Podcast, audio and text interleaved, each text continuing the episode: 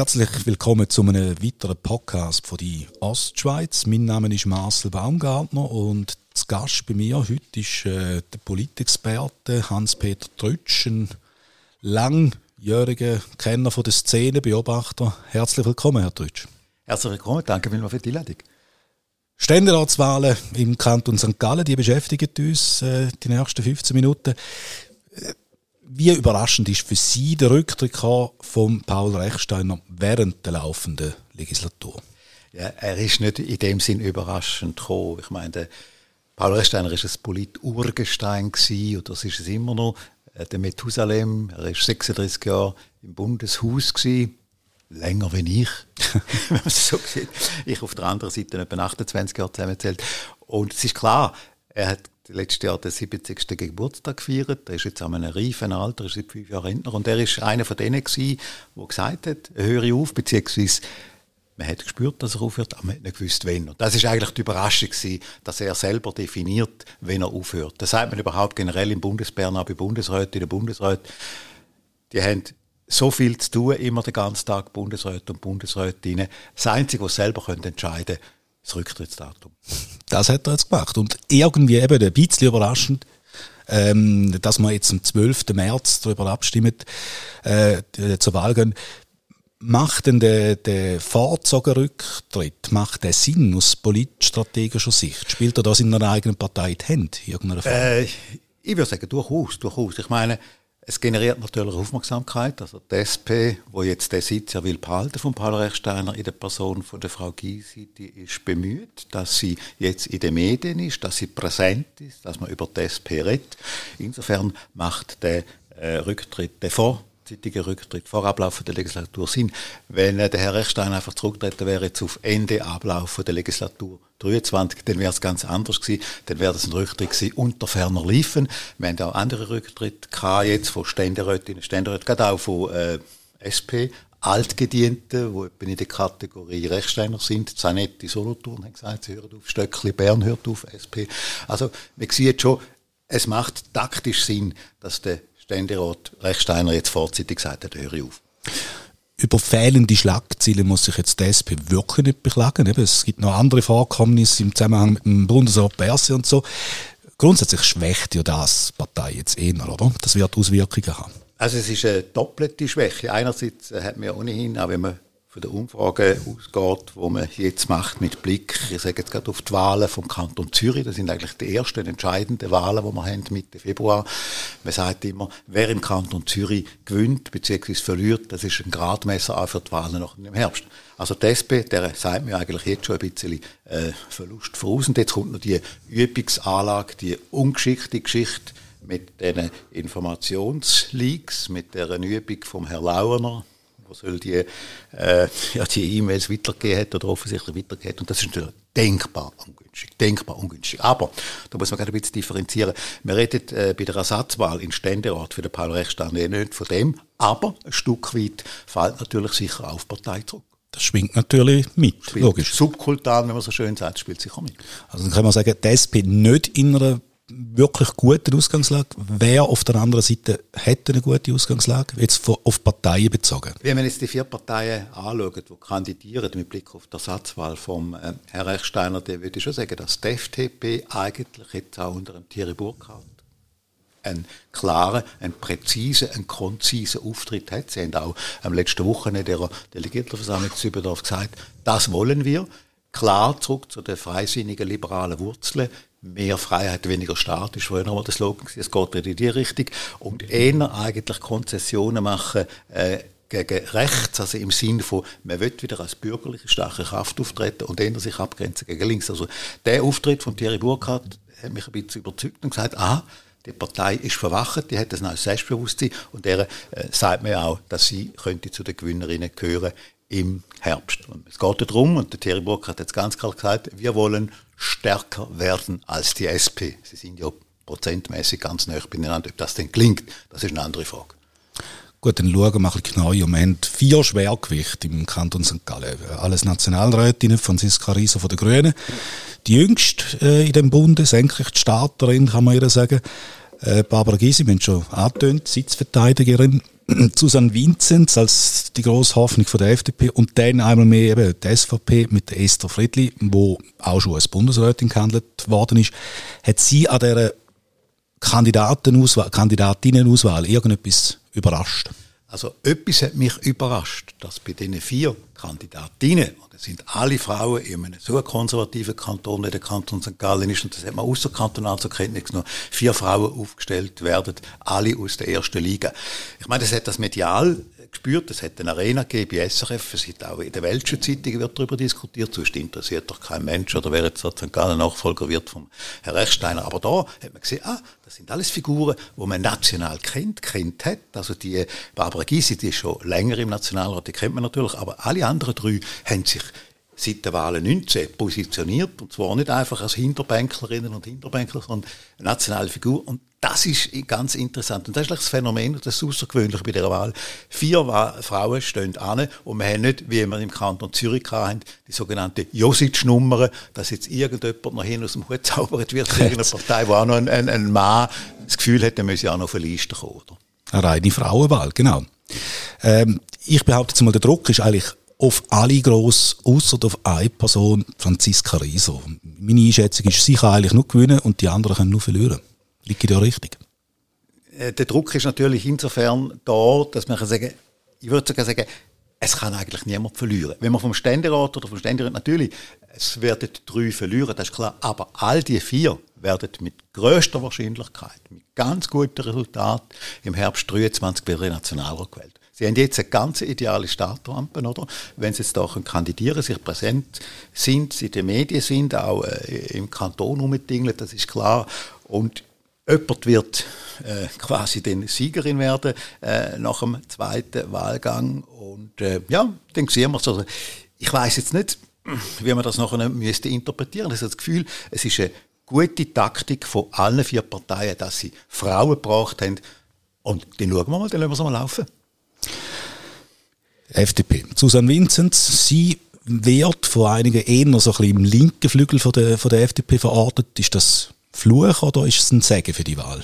Fangen wir zuerst an beim Segen der Wahl. Also der äh, Segen ist sicher der, dass sie natürlich das Spektrum von der Freisinnigen abdecken, das wir früher bei den Umweltliberalen hatten, Ökoliberalen. Und da sind wir wieder ein Stück weit gleichdeckungsmässig, programmatisch und parteipolitisch bei der GLP. Und von dort gesehen ist sie eigentlich auch für GLP-Leute wählbar müsste man sagen.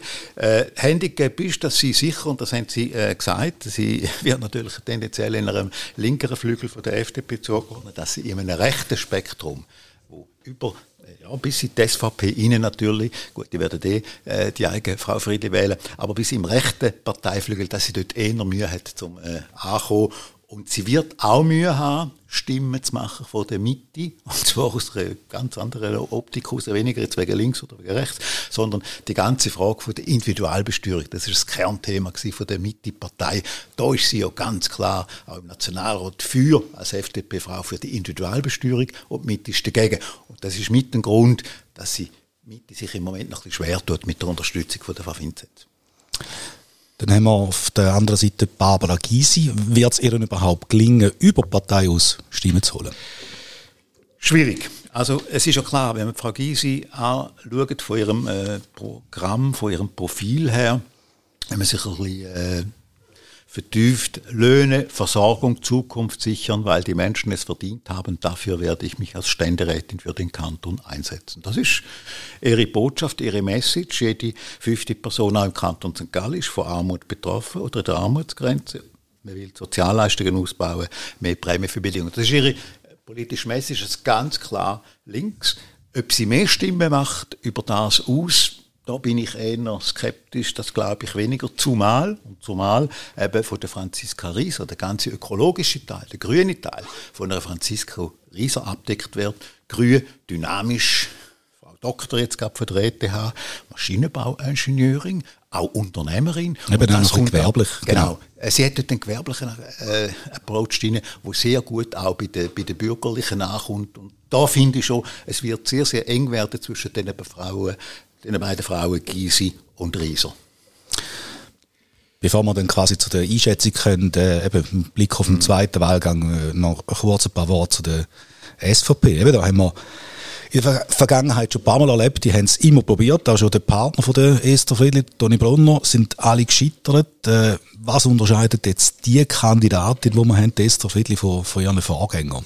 Ja, sicher, dass sie zwar eine Frau ist. Eine Frau, die natürlich gut an. Sie ist äh, sympathisch, sie hat einen Berner Dialekt, sie lebt mit ihrem Toni zusammen in der Heimat, da im Toggenburg und, und äh, sie wirkt sympathisch und wenn man so ein bisschen schaut, sie macht jetzt etwas, äh, wo irgendwelche Parteizentrale wahrscheinlich vorgegeben hat.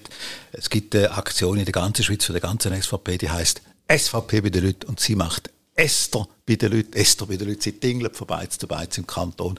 Wunderbar. Äh, und sie hat auch, das darf man nicht vergessen, jetzt während der Corona-Pandemie sich sehr stark gemacht fürs Gewerbe, insbesondere fürs Gastgewerbe natürlich. Gut, sie ist Beizerin. Äh, und da hat sie wirklich auch äh, so Kurs bekommen, Support bekommen. Auch beispielsweise von, von hat ja gesagt, man sollte äh, Leute können zu essen geben oder etwas Warmes können essen, die auf Baustellen arbeiten. Das ist die Geschichte, da hat sie sich sehr stark positioniert in dem Bereich. Also der Esther Friedli, wenn ich jetzt das rausgehöre, könnte gelingen, was in der Vergangenheit nicht passiert ist, nämlich, dass sie über die eigene Partei Stimmen holt. Im ersten Wahlgang, und wir reden jetzt in einer ersten Phase nur vom ersten Wahlgang vom 12. März, da wird sie, bin ich fast überzeugt oder sicher, am meisten Stimmen machen. Und zwar einfach das Wählerpotenzial von der SVP wird sie voll können ausnutzen und wenn man ein bisschen Zahlen vergleicht von den Nationalratswahlen 19 hat die SVP 31,3 Prozent gehabt, Wählerpotenzial SVP. Natürlich müssen alle vier Parteien mobilisieren, aber das, das Rilli dürfen oben ausschwingen. Aber damit ist dann das Potenzial ausgeschöpft mit Blick auf den zweiten Wahlgang. Eben, 12. März wird das erste Mal abgerechnet. Vom zweiten Wahlgang gehen eigentlich alle aus. Sie haben es angetönt, äh, die SVP wird die meisten Stimmen holen, voraussichtlich. Jetzt geht es beim zweiten Wahlgang. Es ist was klar ist, es wird einen Deal geben zwischen den Grünen und der SP. Da haben schon verkündet, die Kandidatin, die am meisten Stimmen holt im ersten Wahlgang, die setzt man ein für den zweiten. Wer wird das sein? Ich habe es vorhin schon angedeutet, die Ausgangslage von einer jungen, jungen dynamischen Frau, der Frau Esther Friedli. Nein, Entschuldigung, also äh, bei der SVP äh, ist klar, sie wird, ihres Potenzial hat sie dann äh, ausgeschöpft. Jetzt gibt's, hat man spekuliert, gibt es wirklich Absprachen zwischen den Bürgerlichen, nämlich der FDP und der SVP, dass sie Kandidatin Friedli würde zurückziehen? Das hat man spekuliert. Glaube ich im Moment nicht. Man wird Konzession machen, denn, dass man in der Regierungsratwahl im 24 bei der Satzwahl Köliker äh, quasi einen Deal würde machen. Im Moment noch ein bisschen hypothetisch. Also ich könnte mir vorstellen, dass die SVP durchaus mit der Frau Friedli auch im zweiten Wahlgang geht. Die Gegend ist klar, Sie haben es erwähnt, im ersten, äh, im zweiten Wahlgang wird äh, Rieser Gysi ist dort äh, die Ausmachung und dort könnte durchaus sein, dass äh, Frau Rieser eben Frau äh, Gysi gefährlich wird. Und das wird dann spannend. Aber auch dort, das Potenzial von der linken Stimmen, das sind die zusammenzählen, oder? Wenn Sie jetzt sehen, die Grüne hat 10,5 Prozent gehabt, die SP etwa 12,7%, das gibt insgesamt etwa 23, 24 Prozent. Wenn man den GLP-Stimmen, wo nicht alle auf links übergehen, noch dazu sind es vielleicht etwa bei, ja, 6, 27 Prozent, was sie können machen. Also es wird dann eng, es wird dann eng und am Schluss könnte, könnte, je nachdem, die Mitte gibt dann das Zünglein an der Waage. Die Frage ist, was, was macht die Mitte? Und die Mitte muss sich positionieren mit Blick auf den Herbst. Sie haben den Herrn Würth, den Ständerat Würth drin und irgendwie erwartet wahrscheinlich äh, die FDP äh, Unterstützung von der Mitte-Partei. Aber man sieht es richtig, für die Bürgerlichen könnte es eng werden, wenn die wirklich nochmal beide Kandidatinnen ins Rennen schicken. Das ist richtig, es könnte eng oder zumindest enger werden. Also man müsste jetzt mit den Zahlen nochmal genau äh, hin und her, also wenn die SVP kommt und die FDP äh, nicht eine klare Unterstützung hat, die FDP-Kandidatin von der Mitte, ein klares Commitment, eine klare Unterstützung, dass äh, die GLP-Stimmen gehen eben, würde man sagen, zur Hälfte sicher auch eher Richtung FDP und die andere Hälfte geht vielleicht Richtung Grüne. Äh, es wird eng, aber am Schluss glaube ich doch, dass eigentlich äh, äh die FDP-Kandidatin könnte, nach jetziger Beurteilung, wenn etwas Wahnsinniges passiert, Frau Vinzenz Nase vorne haben. Gibt es auch eine Einschätzung für den Zweiten? Wer wird dort schlussendlich den Sitz von Paul Reichsteiner holen? Wagen Sie sich da raus für, einen, für ja, einen Tipp? Ich kann eigentlich dort, ich kann eigentlich dort ein bisschen äh, anknüpfen mit dem, was ich vorhin schon gesagt habe. Also, wenn es jetzt so läuft, also das linke Spektrum bleibt, äh, würde man sagen, in sich geschlossen mit der einen verbleibenden Kandidatur, ob sie jetzt grün ist oder links, also bleibt wahrscheinlich bei den 3, 24 Prozent ungefähr. Da geht es ja dann nur noch ums relative Mehr. Also die Person, die am meisten Stimmen hat, ist gewählt. Äh, rechts aussen, SVP wird nicht können gross mehr Stimmen machen, wird irgendwo bei den 30 Prozent sein. Und wenn es der FDP gelingt, Mitte ins Boot zu holen, dann müsste es eigentlich äh, der Kandidatin FDP gelingen, den Sitz zu holen, weil wir die beiden mit, äh, Parteien zusammensetzen, sind wir etwa bei 34 Prozent. Sie machen da noch äh, GLP-Stimmen. Etwas darf man nicht vergessen, und das ist etwas, was man ein bisschen unterschätzt hat. Der 12. März, der erste Wahlgang, ist kein eidgenössischer Abstimmungssonntag. Der zweite ist auch irgendwie out of the blue. wir werden eine sehr tiefe Stimm- bzw. Wahlbeteiligung haben. Wir haben im 19. um die 45 Prozent bei den eidgenössischen Wahlen. Man mhm. stellt sich vor, wir werden nochmal tiefer sein.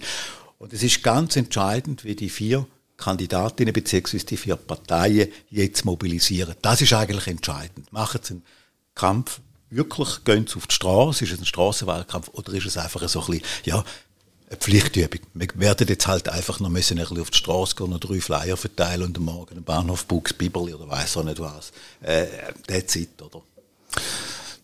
Das heißt, Susan Vinzenz, nach ihrer Einschätzung, kann schon mal einen, einen Campus kühl stellen, und, äh, aber gleichzeitig muss man ein bisschen aufpassen, weil die SVP hat ja in der Vergangenheit immer sehr stark mobilisiert und da wird sie ja da mal machen. Die Frage ist einfach, ob die Wählerinnen und Wähler von der SVP äh, mitmachen. Der zweite Wahlgang hat immer ist die Wahlbeteiligung noch tiefer gewesen wie im ersten. Und die Frage ist, ja, haben wir noch äh, Themen, die sonst noch eine Rolle spielen in dem Wahlkampf. Ist es beispielsweise äh, die Frage der Zuwanderung, die wir jetzt ausklammert haben, was durchaus ein Thema ist, wenn die SVP kann besetzen, wo sie zwar äh, in die Wahlen im Herbst 23 will einsteigen SVP, FDP, äh, weniger Staat, das ist äh, ein bisschen abstrakt und, und äh, bei der SP ist klar, und die wird auf, auf äh, die soziale Sicherheit setzen, Prämienverbilligung, Armut, ganz erstaunt, dass ich da äh, zur Kenntnis nehme im, im Flyer von der Agilsi, dass offenbar jede fünf Personen im Kanton St. Gallen Armut, Armutsgrenze ist. Also das sind natürlich Themen, die bei den Leuten sind, aber völlig ausklammert ist jetzt auch die, die globale Sicht von der, äh, ja, über die Schweizer Grenzen aus, über den Kanton St. Gallen aus. Wir haben den Krieg in der Ukraine, wir haben Energie, äh, wir haben sonst einfach äh, Unwägbarkeiten, wir haben Inflation. Wir wissen nicht genau, wie es weiterläuft. Ich denke, das sind Themen, die könnten im Unterbewusstsein auch etwas äh, noch bewirken. Dann sind wir gespannt, wie es nach dem 12. oder am 12. März dann am Abend aussieht und ja, vor allem am 30. April. Vor allem dort, genau. Hans-Peter Trötsch, herzlichen Dank für das Gespräch. Gerne.